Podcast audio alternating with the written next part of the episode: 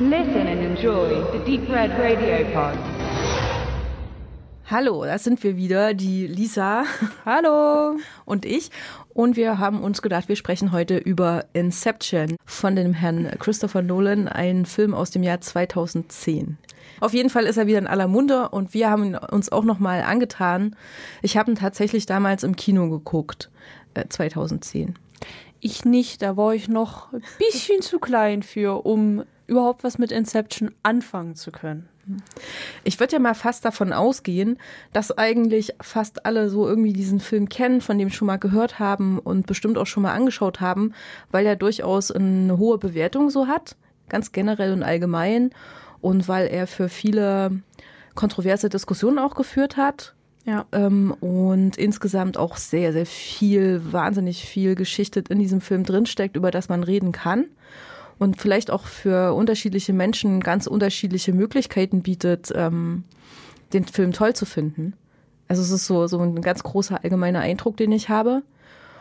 Und ich aber mich erinnere, dass ich aus dem Film schon auch mit durchaus gemischten Gefühlen rausgegangen bin. Also ich war nicht so, der gesagt hat, ja, ich habe hier gerade so ein Meisterwerk gesehen, tatsächlich. Da können wir vielleicht noch mal drüber reden. Mhm. Und ich versuche mich jetzt einfach mal mit einer ganz kurzen Zusammenfassung, wenn das überhaupt möglich ist bei dem Film. Es geht um einen Typen, ich habe keine Ahnung, wie der heißt. Der gute Dominic Cobb, gespielt von Leonardo DiCaprio. Richtig. Und bevor wir überhaupt verstehen, was das für ein Typ ist, das dauert eine ganze Weile, geraten wir in ganz viele verschiedene Settings hinein. Also gleich zu Beginn weiß man gar nicht so richtig, um was es eigentlich geht. Das sind Kinder am Strand, dann ist man in irgendeinem so ähm, nordafrikanischen Ambiente gefangen und glaube ich auch in einem Zug drin, der, wo man nicht wissen, wo der hinfährt. Und bevor man überhaupt das alles so richtig in seinem Gehirn zusammenpuzzeln kann, wird einem erklärt, dass der Kopf jemand ist, der in die Träume von anderen Menschen hinein kann, um dort quasi Geheimnisse herauszufiltern oder irgend sowas genau. gegen äh, Auftrag. Und dass das auch nicht so ganz legal ist, denn im Laufe des Films kriegen wir auch mit, dass er getrennt ist von seinen Kindern. Und der Grund dafür ist eben seine illegale Tätigkeit offensichtlich. Der wird angeklagt, weil er einmal diese Extraction, also in dieses Gehirn, äh, in den Kopf eindringen von anderen, weil das nicht funktioniert hat. Und dadurch ist er in den USA vogelfrei. Mhm. Und der Kunde sozusagen, der Saito, der das Konkurrenzunternehmen von irgendeiner bestimmten Firma aus, äh, ausschalten möchte, der geht halt zu Dominic Kopp, sagt ihm das so und ja, möchte halt seine Dienste haben. Und weil er aber einen relativ großen Einfluss hat, dieser Saito, verspricht er ihm, wenn das gelingt, diese Inception, dann wird dieses Vogelfrei zurückgenommen in den USA und er kann dementsprechend auch wieder einreisen seine Eltern und auch seine Kinder wiedersehen. Es geht also quasi um das, um das Einpflanzen von Gedanken genau. und nicht das, was er sonst immer macht, dieses ja, Ausspionieren. Das ja. ist ja, der Dominic Cobb ist ja eigentlich vom ähm, US-Militär wurde das entwickelt. Dieses äh, Vorgehen, das in die Köpfe von anderen Leuten eingedrungen werden kann und dann bestimmte Informationen herausgefiltert werden können zu eigenen Gunsten, weil normalerweise kann man ja niemanden so richtig in den Kopf schauen und wissen, wie so die Gedankenwelt von demjenigen ist und das ist halt in dem Fall eine Möglichkeit. Und dieses Inception ist quasi die Umkehrung davon, dass man in im Traum einen Gedanken in die in den Kopf der anderen Person einpflanzt. Und das können irgendwie nur sehr, sehr wenige Menschen, beziehungsweise in dem Fall ist Dominik Kopp der Einzige, der das kann in diesem Umfeld. Und deshalb fragen. Sich traut, das zu versuchen, sagen wir es mal so, weil er ja einen Grund hat mit seinen Kindern. Genau, und deshalb fragen die ja direkt ihn. Und man weiß ja auch, dass das schon mal funktioniert hat, angeblich bei seiner Frau oder bei seiner verstorbenen Frau. Das ist ja auch immer noch so eine Story, die kommt ja auch dann hin und wieder nochmal vor und klärt so ein paar Geheimnisse auf, weil da ja auch einiges schiefgelaufen ist. Genau. Ich finde das gut, dass du dich das daran so erinnerst, weil diese Geschichte mir tatsächlich total wurscht ist wenn mhm. ich ehrlich bin. Weil ich habe äh, gestern Abend noch mal kurz reingeguckt in den Film und ich habe mir lieber Gedanken gemacht, so wie toll das ist, dass er so durch diese verschiedenen Settings hüpft und wie er das schafft mit so einer äh, logischen Geschichte. Also für dich ist sie offensichtlich ziemlich logisch und nachvollziehbar miteinander zu verknüpfen, weil ich habe das Gefühl, Christopher Nolan hat Bock gehabt, einen Film zu machen, der durch zig verschiedene Genres hüpft und sich danach Gedanken gemacht hat, wie man das verknüpfen kann miteinander. Also die, so kam es ein bisschen vor. Die Sache ist einfach, ich habe den Film schon drei Milliarden Mal geschaut. Der war nämlich, das war für mich ah, okay. der erste Film, den ich geschaut habe, wo ich mir so dachte, oh mein Gott, ist der kompliziert, ich habe gar nichts gecheckt. Mhm. Ich habe den immer noch ein relativ jungen Alter gesehen und vorher, das waren halt vorher meist so Kinder, Jugendfilme, was weiß ich. Das war ein Erweckungsfilm für dich? Genau, und das war so der erste Film, ähm, wo ich mir so dachte, okay, okay, jeder redet darüber und der ist mit Leonardo DiCaprio, schaust du doch mal rein. Und ich habe den geschaut, ich habe den richtig verschlungen und ähm, im Nachhinein dachte ich mir so, oh mein Gott, ist der kompliziert, den muss ich doch gefühlt gleich nochmal schauen. Und dann habe ich den noch ein paar Mal geschaut und ich habe immer wieder was Neues entdeckt. Ich war, habe das auch am Anfang, obwohl die Träume an sich gut zu unterscheiden sind, ähm, habe ich da am Anfang enorme Schwierigkeiten mit gehabt. Und dann von jedem Mal schauen ähm, wurde das dann besser. Und irgendwann konnte ich dann die ganzen Träume exakt voneinander unterscheiden, habe das auch mit den Zeitebenen so ein bisschen verstanden. Und dann kommen nach und nach so diese kleineren Details dann immer mehr in den Vordergrund. Und das macht den Film meiner Meinung nach auch so spannend, weil je häufiger man ihn schaut, ähm, man hat nie alles gesehen. Man findet immer wieder was Neues raus.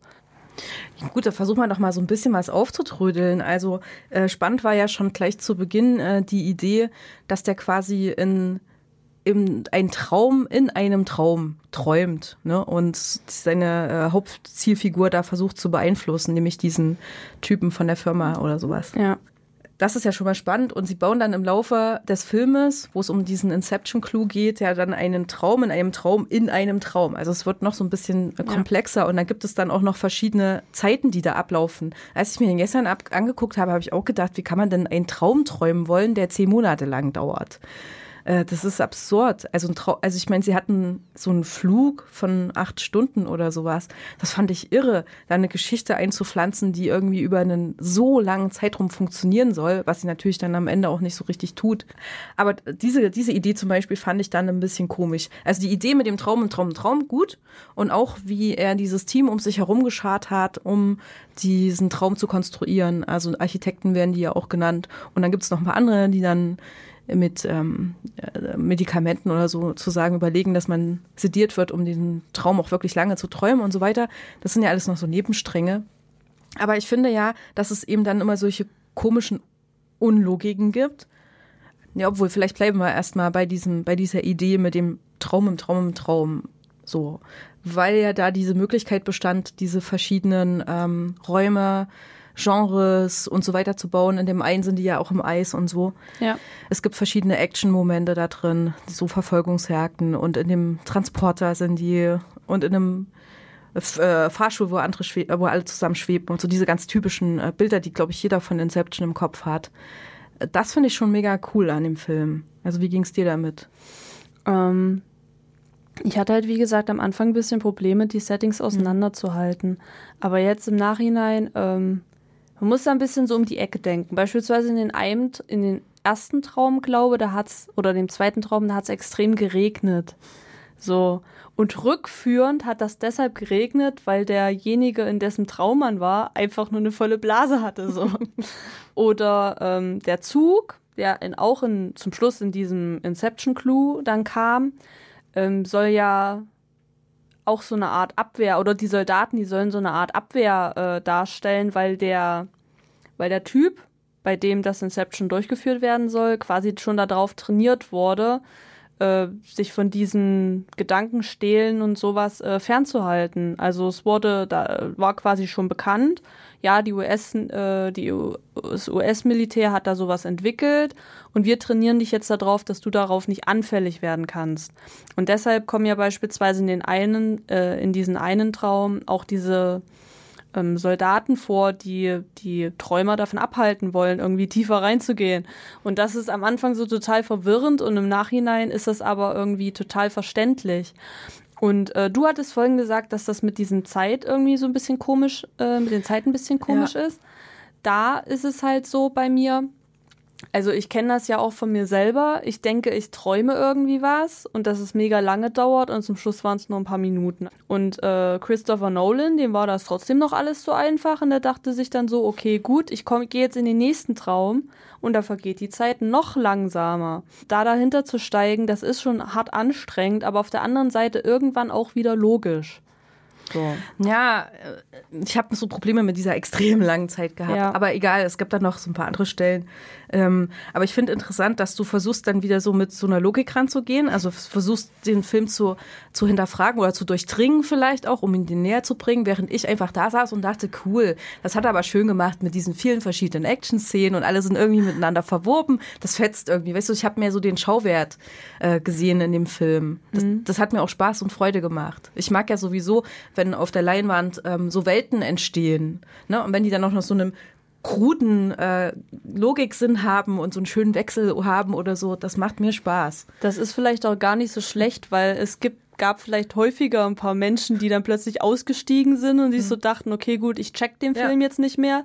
Und dann gab es trotzdem noch was fürs Auge.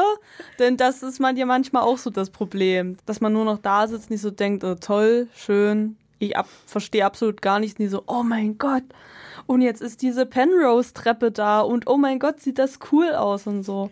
Mit solchen Sachen kann man mich ja auch, äh, kann man, äh, fesselt man mich ja auch so mit diesen Architekt Tour-Meisterwerken da. Diese, genau, ist das diese Treppe, die dann ins Nichts führt?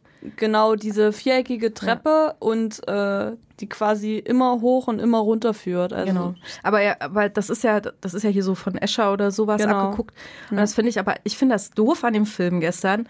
Ich konnte mich an diese Treppe auch noch erinnern. Ja, das ist so auch so ein Bild, was geblieben ist über zehn Jahre aber die Kamera ist oben drauf und dann hast du diesen Escher-Effekt und dann fährt die Kamera drumherum und du siehst, dass die irgendwie nach oben laufen und dann kommt nichts mehr. Und dann habe ich mir gedacht, ja schön, Während ihr, er ihr das aber erklärt mit dieser Treppe und den Effekten und dem Tralala drumherum, ne, dieses Logik-Ding, mhm. dann sieht sie ja doch, dass sie die Treppe hochgeht und sieht diesen Effekt, den wir haben mit der mhm. Kamera von oben. Den sieht sie ja quasi gar nicht. Mhm. Aber sie steht trotzdem da und sagt, oh, da, das sind so ein paar Momente für mich gewesen, wo ich echt gehadert habe, wo es nicht ganz da aufgegangen ist für mich. Noch was. genau. Und dann gibt es aber interessanterweise auch tatsächlich ein paar Hinweise, die darauf äh, hindeuten, dass er so, so sowieso komplett die ganze Zeit in einem Traum gefangen ist, finde ich persönlich. Dass diese ganze Geschichte, die wir mit Cobb zusammen erleben, auch nur wieder so ein konstruierter Quatsch ist, gibt es mega viele Hinweise, finde ich. Das ist ja auch sowas. Es gibt ja das, richtig ja. Wissenschaften darüber, die sich dann mit den Aussehen um, äh, von Cobb damit beschäftigen, oh, in der einen Szene hat er einen Ring, in der nächsten nicht. Der, der Ring ist auf der, in der rechten Hand. Das könnte da und darauf hinweisen. Und da hat so. vielleicht einfach nur das Continuity Girl geschlafen. Genau. Und wer kennt's nicht? Jeder hat ein ein Gegenstand oder so, der auf irgendeine Art und mhm. Weise gezinkt ist oder so, der dafür sorgt, dass die ähm, Leute sehen, bin ich jetzt in einem Traum oder ist es Realität?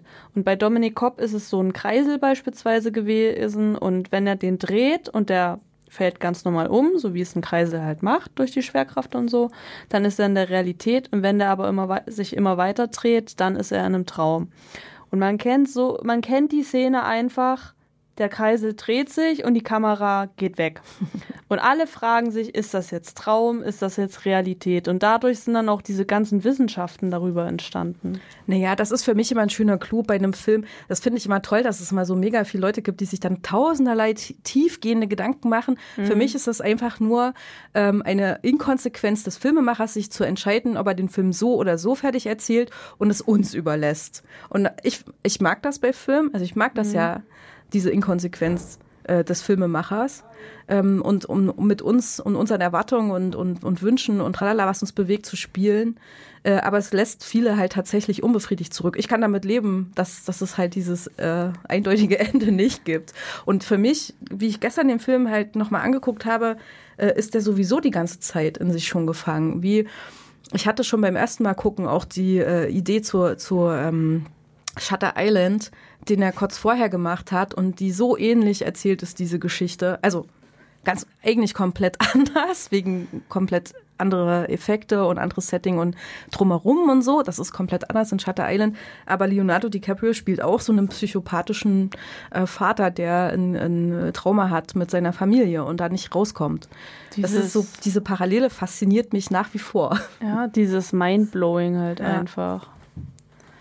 Ich, ähm, genau, und dann gibt es ja noch diese äh, Figur mit seiner Frau, Mord heißt die, ne? Ähm, die ja quasi sein absolut innerstes, äh, seine innerste Psyche symbolisiert und die ihn quasi immer beschützt vor, ja, für was eigentlich? Das, äh, eigentlich will er die ganze Zeit mit ihr zusammen sein und das geht nur in dem Traum. Und bevor, ne? Und Aber sie will ihn da auch haben. Aber beschützt er sie? Weil äh, sie bringt ihn ja häufiger mal in so in Situationen, mhm. äh, wo, wo, sie, also sie will ja förmlich, dass er sich dann in dem Traum um, um, umbringt oder so. Wieder rausgeht. Es ist eine zwiespältige Figur und sie ist ja auf jeden Fall durch und durch eine Filmfigur, weil sie ja nicht echt ist, von vornherein auch nicht so angelegt ist, finde ich total spannend. Also wenn ich den Film gucke, dann denke ich mir immer so, mach dich doch ab, dich braucht ja keiner. okay. Die, das funktioniert doch jetzt schon so. Warum willst du ihn jetzt schon wieder umbringen? Das macht doch überhaupt keinen Sinn. Lass ihn doch in Ruhe. Also so denke ich dann teils manchmal über, äh, über die Frau von, von Dominik. Hm. Also der, genau, ich glaube, wir müssen schon langsam wieder zum Ende kommen, aber ich würde mhm. auch sagen, so als Fazit ist, es ist ein Film, der eben auf mega vielen Ebenen total Spaß macht. Aber eine Frage habe ich noch an dich. Ähm, weil Christopher Nolan ja öfters mal vorgeworfen wird, dass er so ein bisschen empathielos ist gegenüber seinen Filmfiguren. Ähm, und das finde ich, merkt man in Inception gewaltig, weil keine von diesen Figuren wirklich so, so einem tief berührt, dass man irgendwie mitfühlt mit denen oder sowas, dass man ernsthaft interessiert ist an dem Schicksal. Also selbst von dem Kopf interessiert mich das nicht, wenn mhm. ich ehrlich bin. Er ist für mich eigentlich eher wirklich so ein Actionheld und bei Actionhelden interessiert mich das ja auch nicht. Also bei Cop hat es funktioniert bei mir, ähm, weil ich finde, dass er mit seinem Auftreten, mit seinem Schauspiel und so äh, das auf jeden Fall gut die, die Stimmung halt gut rüberbringt. Wenn es jetzt eine düstere Stimmung ist, dann, dann merkt man ihm das halt auch an. Aber ähm, es gibt ja unglaublich viele verschiedene Figuren in dem Film. Sehr viele. Und manche treten halt nur sehr, sehr kurz auf. So beispielsweise Cops Vater, ich glaube, für fünf Minuten oder so.